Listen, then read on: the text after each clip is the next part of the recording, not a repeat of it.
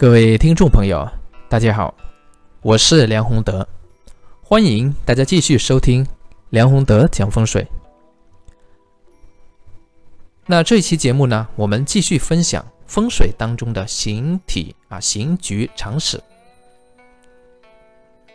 这个方面呢，在我们的生活当中非常多见，但是很多朋友呢，他没有风水的知识和常识，所以呢，啊，分辨不了、判断不了，也不知道这样的风水格局会造成怎样的影响。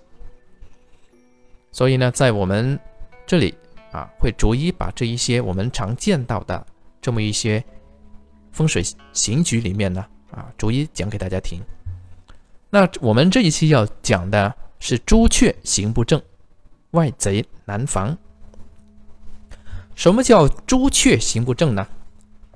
如果我们朋友听过前面这些节目，应该就比较容易区分啊。前方为朱雀啊，前面就是屋宅的前方，就是朱雀方。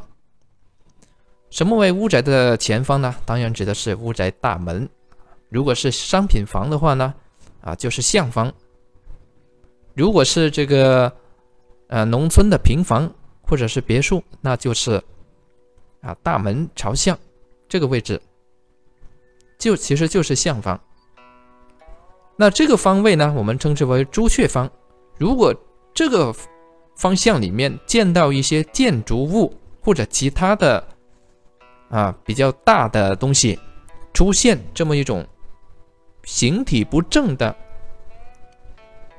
一种情况啊，那我们就称之为朱雀行不正，它会造成怎样的影响呢？主要呢是外贼难防。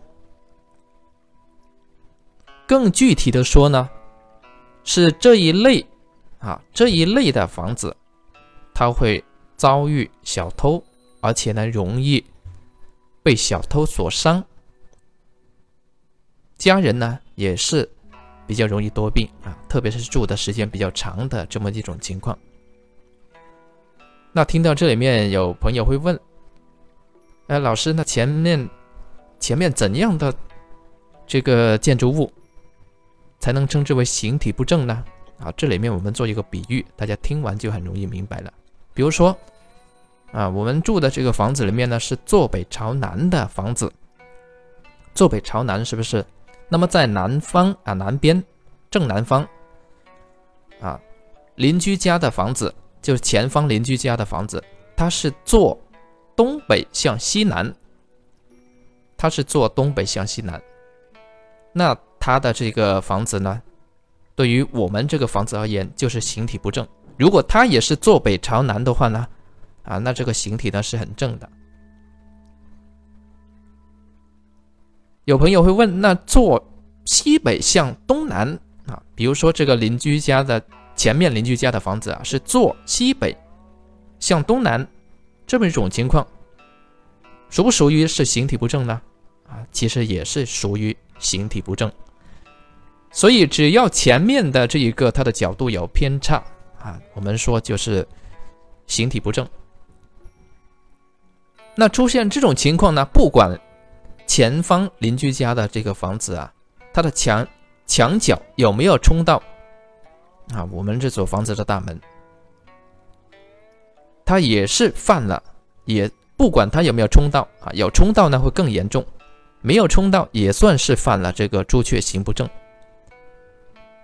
那么朱雀行不正呢，外贼就难防了，就容易呢遭到这个小偷啊偷东西。啊，然后偷东西的时候呢，还容易受呃，这个受到这个小偷的伤害。家人住在里面，如果是时间比较长，也容易多病，容易多病。所以像这样的风水形局，我们一定要注意避免啊。还有一种情况呢，就是前面的不是建筑物，而是一座小山、小山坡或者之类的比较大的。啊，这个东西，如果它的形体不正，啊，也是会招啊有这个问题。所以它有这样的气场在前面呢，就容易对啊住在里面的人会产生类似的影响。这个呢是我们特别要注意的啊，风水里面这个相和气的这种影响。那这个呢就是我们这一期要讲的“朱雀行不正，外贼难防”，就讲到这里，谢谢各位。